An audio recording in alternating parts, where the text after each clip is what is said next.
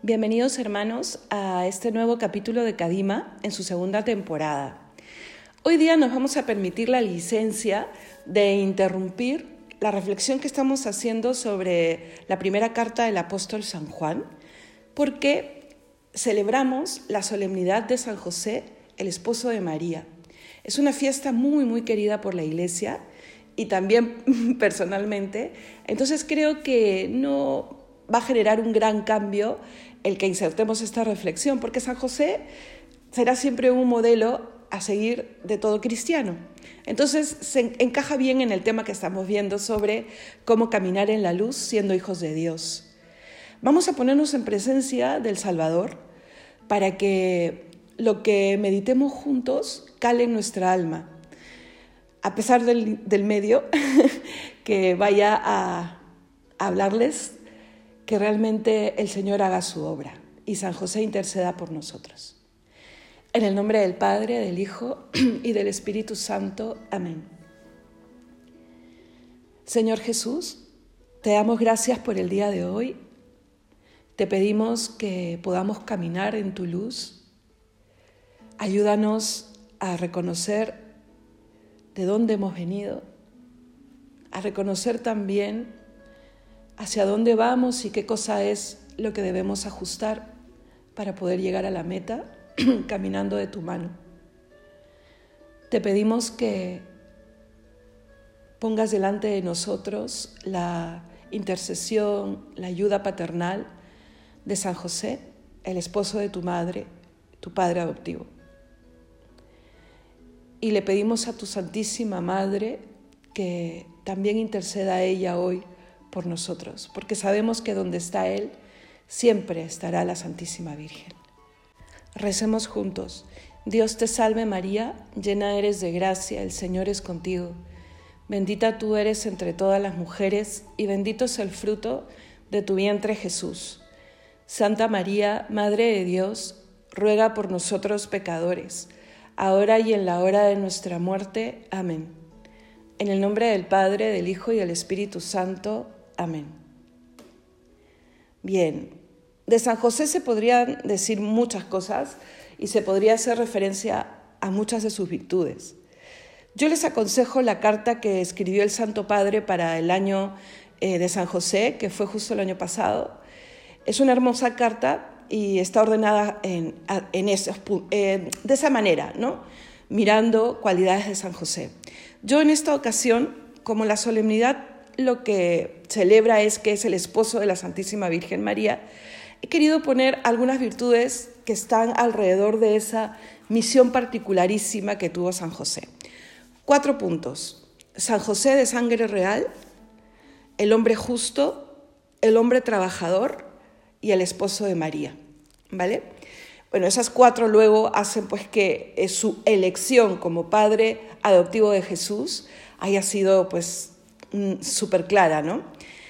Empecemos. ¿Quién es José para hablar de su sangre real? Ubiquémosle ¿no? en la historia de la salvación. Es más, yo creo que desde el primer momento en que Dios decide, entre comillas, por decirlo así, ¿no? porque eh, Dios está por encima del tiempo, pero claro, hay un momento, después de la creación, el segundo acto eh, es el drama del pecado original. Después de que Dios nos crea, como señores de la creación, ¿no? como culmen de la creación, el hombre peca, desobedece. Y ahí, desde ese momento, Dios empieza pues esa historia, esos planes maravillosos para volver a, atraernos a, su, eh, a su presencia. ¿no? Eso es otro tema, pero eh, eh, la misericordia de Dios quiere triunfar sobre la justicia ¿no? Eh, porque nosotros nos, habíamos bien, bien ganado la muerte eterna al pecar contra Dios. Entonces, en ese momento entra ya el plan que José tendrá en la historia de nuestra salvación, porque la Trinidad decide que el Verbo se encarne. Nuestra salvación se dará de esa manera, se encarnará y vivirá y crecerá y se formará en un hogar y un hogar tiene mamá, papá y Jesús no tendría menos, ¿vale? Entonces, dentro de ese, eh, de ese misterioso plan de salvación, Dios sabe que es importante que se elija un pueblo, porque el hombre, nosotros, los seres humanos, pasaríamos pues por un lento camino de comprensión sobre de dónde hemos venido, hacia dónde vamos. Y dentro de ese, de ese eh, desarrollo, eh, los pueblos serían politeístas. Dios elige uno, ¿no? Que vendrá de la rama de Abraham cuando lo elige y lo llama, ¿no? Y ese será el pueblo a partir de Abraham que reconocerá que Dios solo puede ser uno. El pueblo de Israel se caracterizará entre sus pares por ser el que cree en un solo Dios.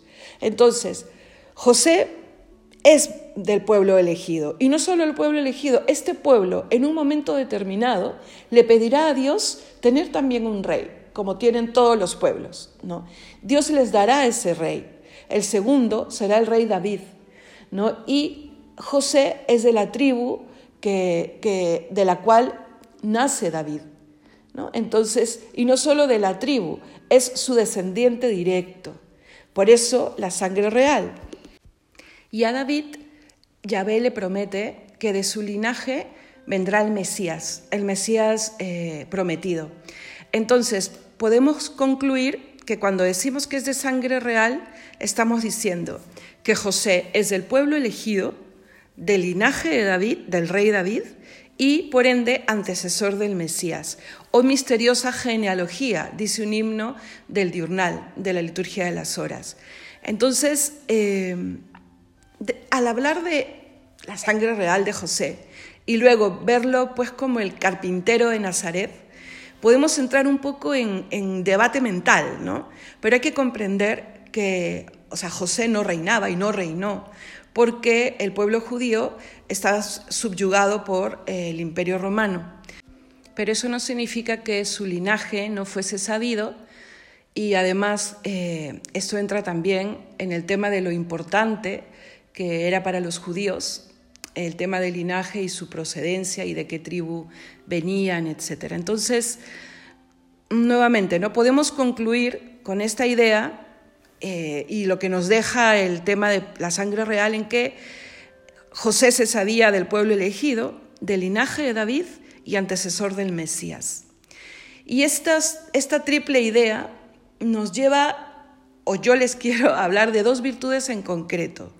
Primero, José es un hombre profundamente religioso y la virtud de la religión nos lleva a poner a Dios en su lugar y saber que nosotros hemos sido creados para alabar, para, para adorar, o sea, para tener realmente una vida, no solo un corazón, agradecidos para con Dios, porque lo hemos recibido todo de Él y todo gratis. Y junto con esto la humildad, la profunda humildad, porque San José no hizo nunca alarde de, de dónde venía y, es cierto que no había reino en ese momento, pero eh, no, ni siquiera impuso eso para conseguir un lugar donde nacer Jesús en Belén. ¿no? Mire dónde termina naciendo el hijo de José. Entonces, eh, esta humildad y esta religiosidad hará que nosotros, tiene que hacer que nosotros comprendamos que el ser cristianos, el ser llamados al reino de Dios, eh, es un don, es un don.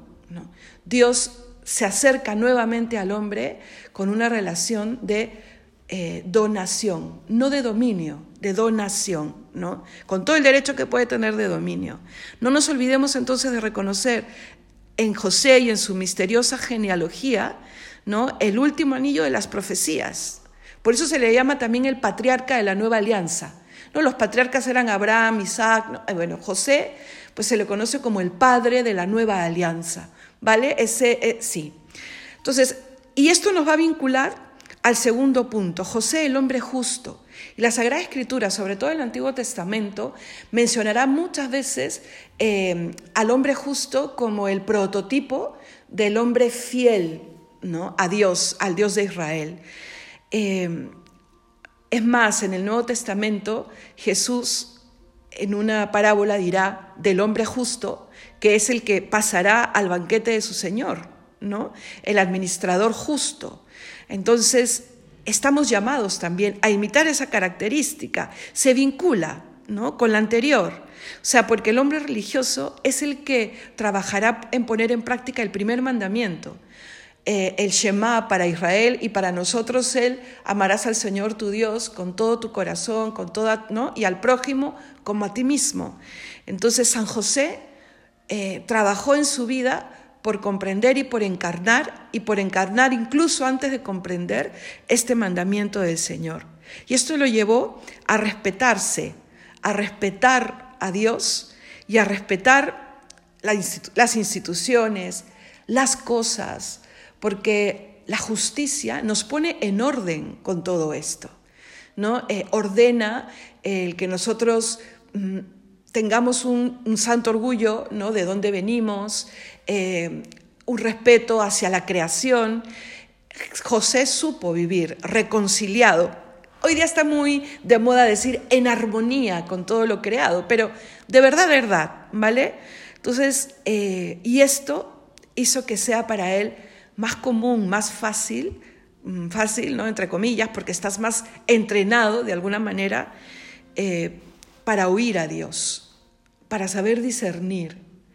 Todos quisiéramos tener eh, lo más claro posible qué cosa quiere Dios para nosotros, pero siempre exigirá de nuestra mente, de nuestra voluntad, eh, de nuestra alma, el poner en práctica lo que vamos aprendiendo en la vida, en la vida con Dios, que eso te lleva a poder discernir qué viene y qué no viene de Dios. Entonces, aquí vemos cómo José nos va enseñando lo que significa vivir en la fe de Yahvé. ¿no? Es un hombre de fe, con los pies bien puestos en la tierra, sabe de dónde viene, hacia dónde va, ¿no? y con el alma puesta en el cielo. Eh, sabe a quién le debe todo, ¿vale? tercera característica, es un hombre trabajador. Es más, en casi todas las imágenes, incluso cuando tiene al niño en brazos, eh, a veces se le pone pues muchas veces, ¿no? Alguna herramienta, ¿no? Eh, eh, de, trabajador. En la Sagrada Escritura, la tradición más veraz dice que San José era artesano, ¿no? Y una de las artes más propias de ese tiempo era la carpintería, por eso nosotros le conocemos como San José el Carpintero.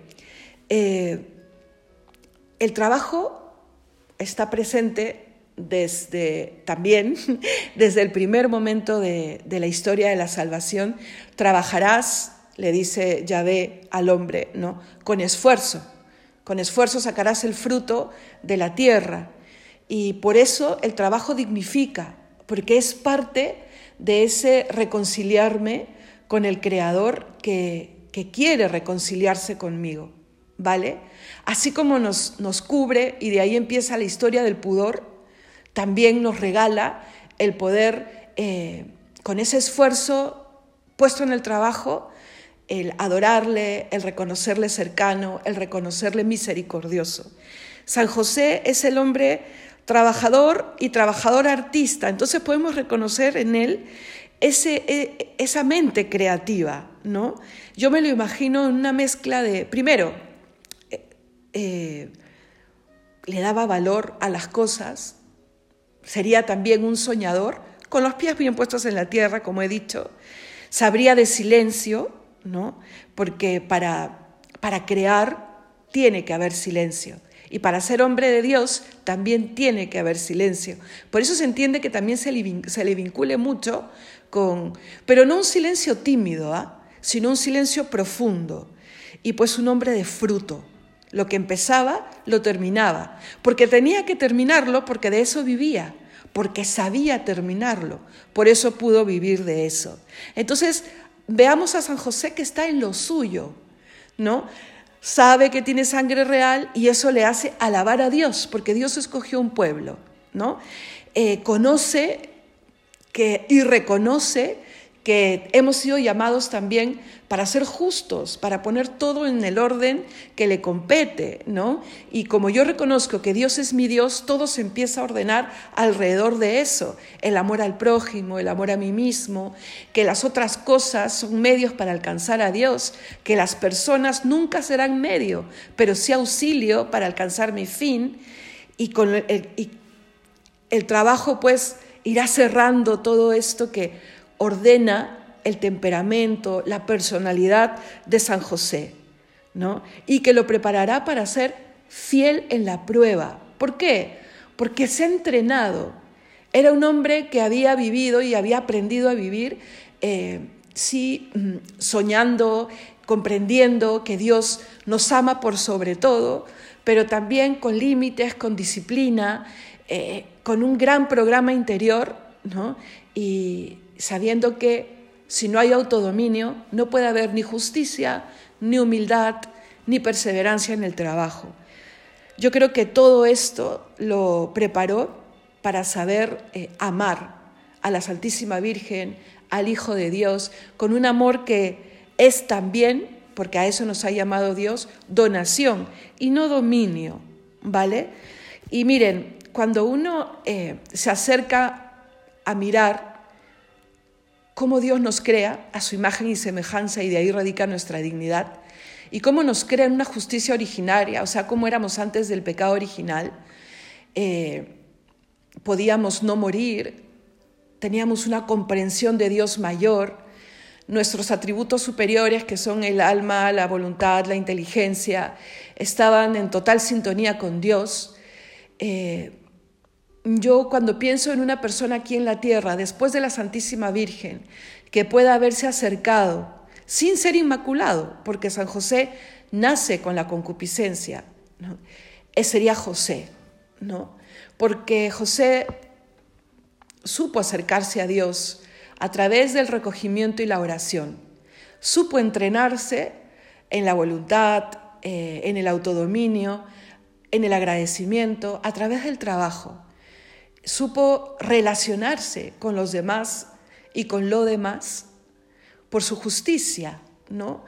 Entonces podemos hablar de un ser humano eh, que se acercaba a esta vocación que luego el mismo Jesús nos ganará con la redención, ¿no? A la santidad.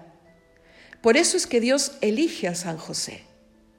Yo a veces uno dice, porque elige a San José, San José fue así, pero no nos olvidemos que tenemos libertad, hermanos. Incluso pensando en la Santísima Virgen, fue creada sin pecado original, pero tenía libertad. Entonces ahí entra pues el valor de la fidelidad y del sí de cada persona, también de San José. Fue llamado, pero entendamos eh, su elección como un llamado dentro del llamado, ¿vale? Entonces sí, eh, reconocemos, y la Iglesia lo reconoce, como el casto San José, eh, pero estuvo preparado para eso, ¿vale? No significa que no hayan habido batallas, luchas, pero como, como digo, no, no, es que no me puedo imaginar a San José eh, sudando la gota fría para no caer en la lujuria Miren, cuando alguien se ha entrenado en la virtud, sí, todos somos tentados. Y seguramente cada vez menos o muy poco habrá sido tentado también con la carne. No sé, es que... Mm, pero supo decir sí, supo decir sí. Porque eso es la virtud, un hábito que se fue gestando. Y José el humilde, el religioso, el justo, el hombre de Dios, el que creció, trabajó poniéndose eh, metas, límites, disciplina y supo recoger el fruto y el valor de todo ello, supo comprender lo que significó su llamado dentro del llamado. ¿Y a, qué me refiero con esto? O sea, eh, José y María seguramente tenían pensado una familia como cualquier otra. Nada dice en el Evangelio que José y María eh, habían hecho un pacto de, pureza desde su primera infancia. Nada lo dice. Es más, lo más normal, mirando las, las costumbres del pueblo de Israel en esa época, era que ellos llevaran adelante aquello que sabían que Yahvé quería. Un matrimonio, hijos, que la institución del matrimonio reconocía por sobre todo el fin procreativo.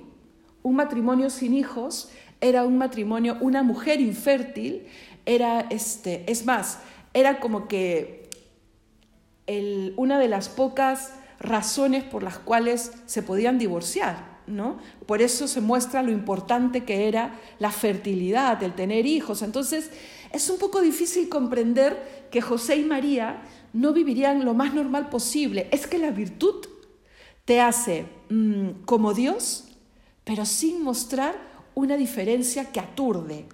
Santa Teresa decía, pues, ¿no? Que cuanto más santas, más conversables y menos distinguidas entre las demás, ¿no? O sea, y es verdad.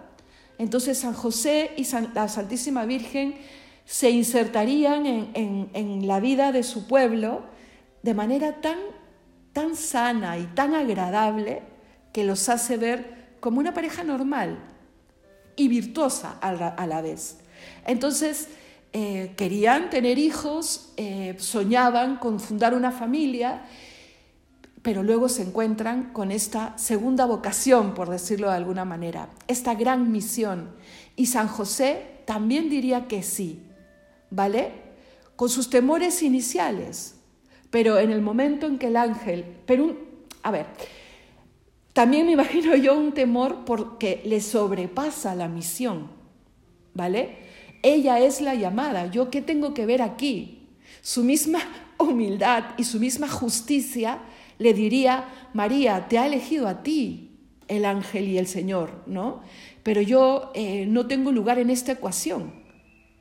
Pero cuando el ángel le dice, no temas, San José dice sí, porque confía. Y esa es verdadera humildad.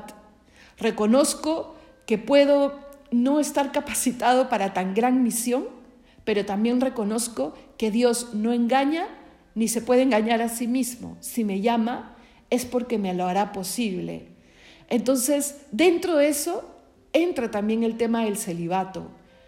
Em, estamos llamados los seres humanos para el cielo. En el cielo habrá una comunión perfecta con Dios. Dios será todo para nosotros, para cada uno, ¿vale? Y amaremos a los demás solo a través del amor que le tenemos a Dios. Por eso será un amor perfecto. El matrimonio es un camino, ¿no? Es un entrenamiento para, para alcanzar luego esa perfecta comunión. Por eso es que el matrimonio también es una forma de comunión maravillosa, preciosa. Nos prepara con un amor esponsal aquí en la tierra para esos desposorios eternos en el cielo. José y María abrazan la vocación esponsal, ¿no? La abrazan profundamente, pero a la vez trascienden el tiempo, por decirlo de alguna manera, y adelantan esa forma en la que viviremos en el cielo. Sin dejar de ser familia, consagran esa parte de eh, su ser esposos a Dios. La intimidad sexual, la intimidad en el matrimonio, mira algo, no es un fin en sí mismo, ¿vale? No es que si no hay intimidad sexual no hay matrimonio, pero es que eso es lógico. Miremos a las familias, a las parejas que por un tiempo o, luego por una enfermedad no pueden tener intimidad sexual. ¿Eso significa que el matrimonio acabó? No. En la salud y en la enfermedad, dice. Pero eso tampoco desdice ¿no? Eh, la maravilla y la importancia alrededor de esa intimidad también. Entonces, no voy a, no quiero entrar en ese tema a explayarme, pero quiero que comprendamos Primero, que San José no es eh, un robot. Segundo, que San José tampoco es inmaculado, ¿no? Tiene concupiscencia. Tercero, que San José pudo ser célibe porque vivió anteriormente en la virtud. Se preparó para ese sí. Por eso, hermanos, como les dije en el punto anterior, estemos en lo nuestro, sepamos corresponder a la gracia que Dios nos da hoy, para que nuestro después sea un hoy, de ese momento, eh, en el que podamos ser fiel a Dios, ¿vale? En el que podamos responder confiadamente a aquello que Dios nos pide.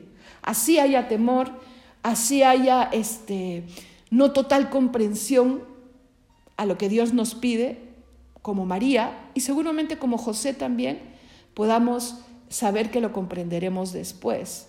¿Y saben qué?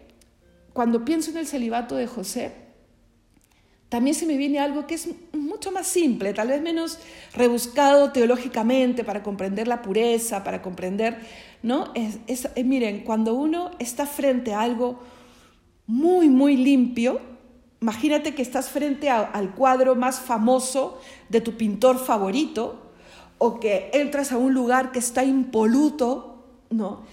Práctica, lo admiras muchísimo, pero no te atreves a tocarlo con tus manos eh, empolvadas, ¿sí o no? No, no te atreves porque no quieres mancharlo, ¿no? Y pero ¿qué cosa es lo que te dice que no lo hagas? La pureza y la limpieza del otro. Te causa sorpresa, admiración y te llama a cuidarlo, a preservarlo, a honrarlo. Yo creo que el celibato de San José eh, también echa raíces en la pureza de la Santísima Virgen, en verla la Madre de Dios, en ver su virtud y por supuesto en lo que hemos dicho antes, en la vida interior de San José, con la que llega al matrimonio y la que seguirá trabajando. Porque la virtud, así como se gana, también se pierde. Estamos hablando de la virtud del celibato. Es algo que tuvo que ir creciendo. La virtud de la pureza, sobre todo. Nuevamente, por eso San José, creo yo, que es la figura después de Jesús y de María, que ellos fueron preservados del pecado original, por supuesto, que más se acerca a nuestra justicia original, ¿no? a, cómo fuimos antes del pecado original. La pureza, el trabajo, José supo purificarse ¿no? a través de. Y eso que no vive como nosotros, ¿ah? o sea, nosotros nacemos, nos, podemos, nos pueden bautizar y vivimos ya como hijos de Dios en la ley de gracia. José nace antes que eso, ¿vale? José se casa con María antes de poder comulgar, confesarse. O sea, te hablo en, un tono, con términos cristianos, pero para que podamos comprender eh, todo el valor que tiene nuestra vida hoy en día cristiana, hermanos. Podemos ser como José, por supuesto. No, es que yo no vivo con María, pero es que vives por supuesto, con María y de manera llamados a una comunión grandísima. Ya no la ves, no la escuchas igual que San José, pero comulgamos, hermanos. La sangre de Cristo se hace sangre con la nuestra, ¿vale? Entonces, claro, para comprenderlo de manera sobrenatural, tenemos que hacer que se mueva más nuestra parte sobrenatural. Y eso, pues, ergo, ¿no? Dos más dos son cuatro. Entonces, célibe Mm, sabe responder, sabe guardar intacta, firme y con ternura su relación con, María, pero eso no hace que pues mantenga eh, eh, una relación que jamás podrá ser de tú a tú, no, eran matrimonio y hogar, compañeros, mejores amigos, eh, sacaron adelante proyectos juntos, reirían juntos, llorarían, hablarían, compartirían, rezarían. Es la vocación del matrimonio. Y es la vocación, hablándoles, hablándome a los consagrados, a los sacerdotes, eh, a la que estamos llamados aquí en la tierra también, ¿no? A relacionarnos con los demás, con una relación de pureza, porque tú has sido llamado y tocado por Dios de una manera particular y por eso eres solo para Dios. Y así te tienes que cuidar y así te tienes que presentar al otro. ¿Vale? ¿No? Y además has sido llamado a compartir una vida aquí y ahora esponsal con Dios. Es tu compañero de vida, de proyectos, de alegrías, de tristezas. Y por ende, amas así también, eh, como fruto de ese primerísimo amor, al prójimo trabajas por ellos, ¿no? Te entregas por ellos y te sabes relacionar de manera natural, sencilla y pura con el entorno. Entonces es una vocación, un llamado dentro del llamado. José se pone frente a nosotros, a todos, como modelo de vida. Y por eso quiero llegar a la tercera y última cualidad, eh, la tercera que se desprende de este ser esposo de María, la virtud del esposo. He querido poner poner el nombre eh, virtud al lado de esposo o darle a una virtud el nombre de esposo. ¿Por qué? Porque, mira, y ahora sí te hablo a ti que estás casado. ¿Te acuerdas cuando estabas frente al altar y, y, era una gran ilusión para ti el casarte, el desposar a esa mujer con la que vives? Recupera esa ilusión. Dios te la dio, cruzó vuestros caminos como compañera en la salud y en la enfermedad, en la tristeza y alegría, para que la ames, la respetes todos los días de tu vida, fielmente. ¿Eso se puede? Se puede. ¿Eso es difícil? Difícil. ¿Imposible a las solas fuerzas humanas? Sí. Por eso Dios lo hizo sacramento y lo bendice con la gracia, con una gracia de estado especial. Por eso trabaja en ti. Por eso hemos hablado de San José. Imítale. ¿Por dónde empiezo, hermana? Enamórate de las ganas de tener la virtud de la humildad. Te hará grande, Parece pues un poco disociado, grandeza y humildad, pero sí, te hará grande, ¿no? Y, y entrénate, esa palabra entrena, es que tengo el, término entrenamiento espiritual en esta cuaresma, pero metido, ¿no? Pero sí, entrénate en ser un buen religioso, no me refiero a ser consagrado, me refiero a la virtud de la religión, a relacionarte con Dios, a ser amigo de Dios y, a poner todo en orden, que te hará también justo y la justicia te abrirá las puertas del cielo. Dios dirá de ti lo que he dicho de San José, ¿no? Siervo fiel y cumplidor, pasa al banquete de tu Señor. ¿Qué cosa hace la justicia? Ordena a todo y a todos, sabiendo que Dios es el primero, y te hará tener relaciones saludables. Se leen tantos libros para ser asertivo, para ser comprensivo, para es excelente toda esa literatura, ayuda un montón. A mí me gusta, por ejemplo, mucho esa literatura. Creo que sé que me hace mucha falta, pero no hay camino más fácil y más real que el de Cristo, que el de la virtud. Y ahí entra la virtud de la justicia, ¿no? Lo ordena todo.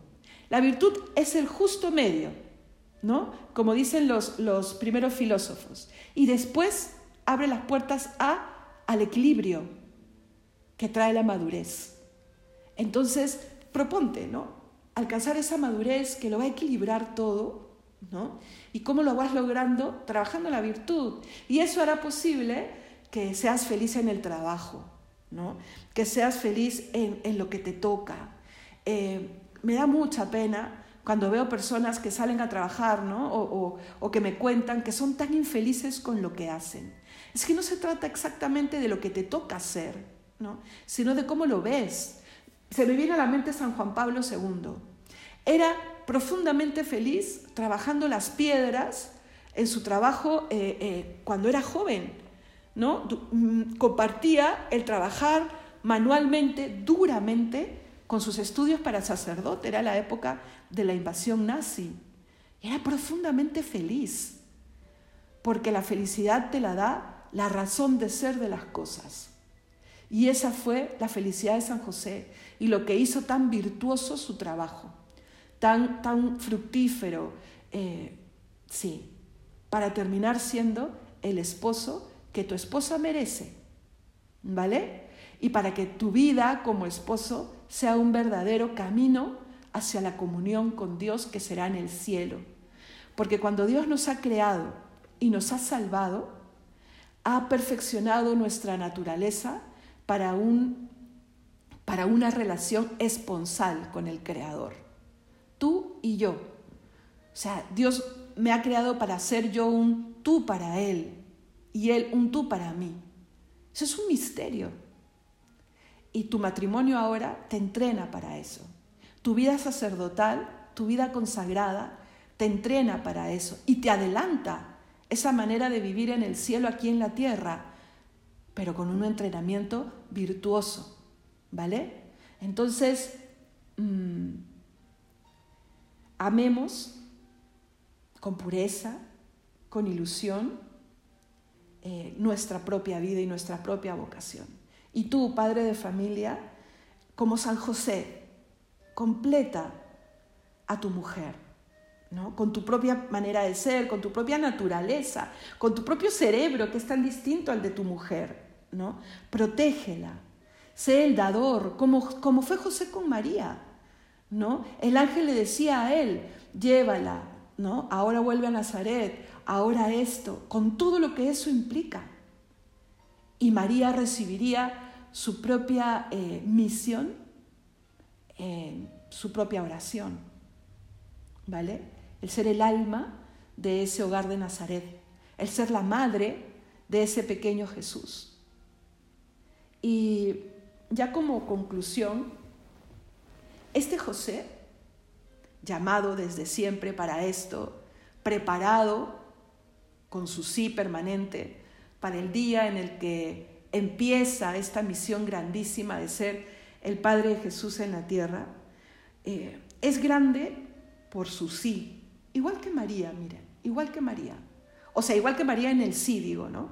La grandeza de José no está en que es José, sino en que cumplió la voluntad de Dios. Por eso es José. Lo que Jesús dijo cuando le dijeron bendita tu madre y él dijo es bendita porque cumple la palabra de Dios. Por eso es mi madre. ¿Me dejo entender? Igual José. José trabajó siempre por ser fiel a Dios. Siempre, ¿no? Con sus miedos, con sus dudas. Mira, la Biblia te deja un, un momento en el que José tiene miedo, tiene dudas. ¿Cuántas veces las tenemos nosotros también? Pero ese miedo y esa duda no te debe llevar a descreer y desconfiar en Dios. Al contrario, nos tiene que llevar a ponernos de rodillas. Entonces, seamos personas de confianza para Dios. Yo creo que es uno de los de, de lo que más me sorprende y me admira de José y que yo quisiera para mí también. Dios Padre supo descansar en José, supo descuidar, por decirlo de, manera así conversatoria, en José la crianza de su hijo. Que cuando, Jesús, cuando Dios Padre y el mismo Jesús mire la tierra, pueda confiar en ti, con tus limitaciones, con mis limitaciones, con nuestras torpezas, pero confía porque sabe que tenemos un corazón que quiere amar cada vez más y una voluntad que está dispuesta a decir sí, ¿no? Y trabaja todos los días en las pequeñas cosas para que pueda decir sí. Em, seamos esas personas. Yo siempre me imagino a Dios mirando la tierra, ¿no? Y diciendo, ¿a quién enviaré? Eh, ¿Quién podrá en esta oficina, en esta familia, en este pueblo de Orihuela, en este pueblo, en esta ciudad de Lima, en este... ¿A quién puedo yo elegir para que sea luz, para que... En cosas tan sencillas como, por ejemplo, quien traiga reconciliación en esta familia, quien lleve alegría hoy día, que es el Día del Padre, a este hogar, quien tenga este detalle con tal persona, quien llame a esta otra que la está pasando mal.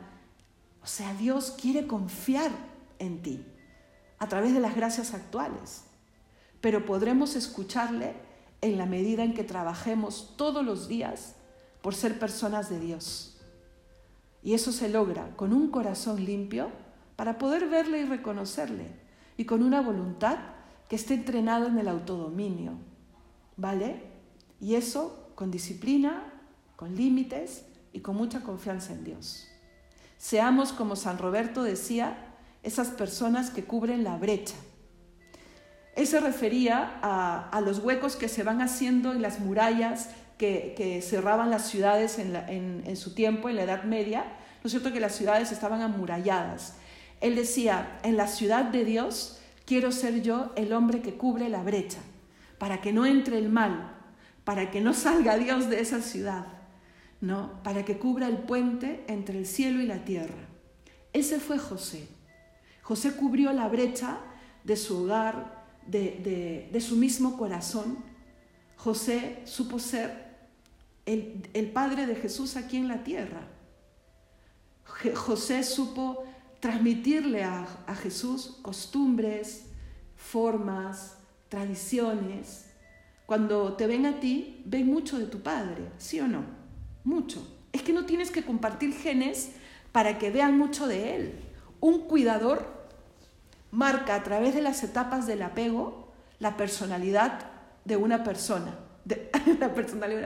la personalidad de alguien, ¿no? Ya la ciencia del hombre te lo dice claramente. El apego en, los tres primeros meses, en los seis, en los seis años, en los diez años. O sea, cuán importante es ese, ese primer contacto con el cuidador, ¿no? Con tu padre, con tu madre. Eh, José fue el padre del corazón del niño Dios.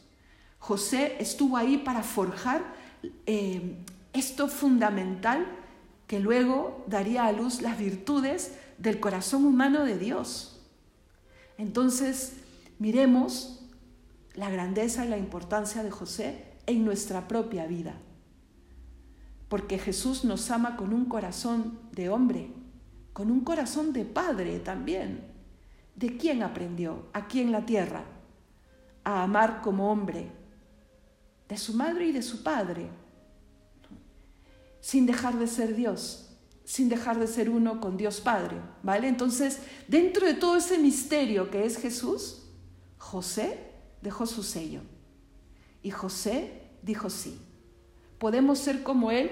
Claro que sí. Así que celebremos el día de San José, todos. Celebremos el día del Padre, todos. Porque tenemos un Padre y porque José quiere serlo también para nosotros.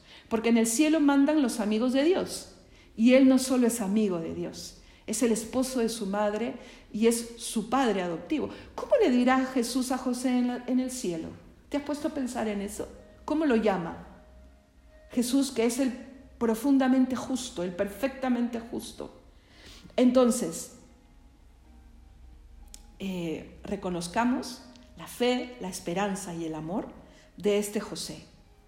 Imitemos su intimidad con Dios imitemos su comunión, comulga todos los días, comulga hoy día de manera profunda para que podamos ir acercando el cielo a nuestra vida. Cuida de María, engríela, hazla feliz, escúchala, obedécela, honrala como la señora, como la reina de tu vida, ¿no? Cuídate y cuídala. Qué importante es. Cuida, cuida tus ojos, cuida tus oídos, cuida las puertas del alma para que cada día tengas un alma más limpia y puedas escuchar a Dios. Y eso con el velat, vela, con la confesión muy frecuente y enorgullécete de ser de la familia de Dios. Protege esa familia de Dios. Lleva el mensaje propio de tu familia al mundo entero a tu mundo cercano. ¿Vale? Feliz día de San José. Que Dios te bendiga. Feliz día a todos los papás y a todos los Josés y Josefas. Que Dios te bendiga.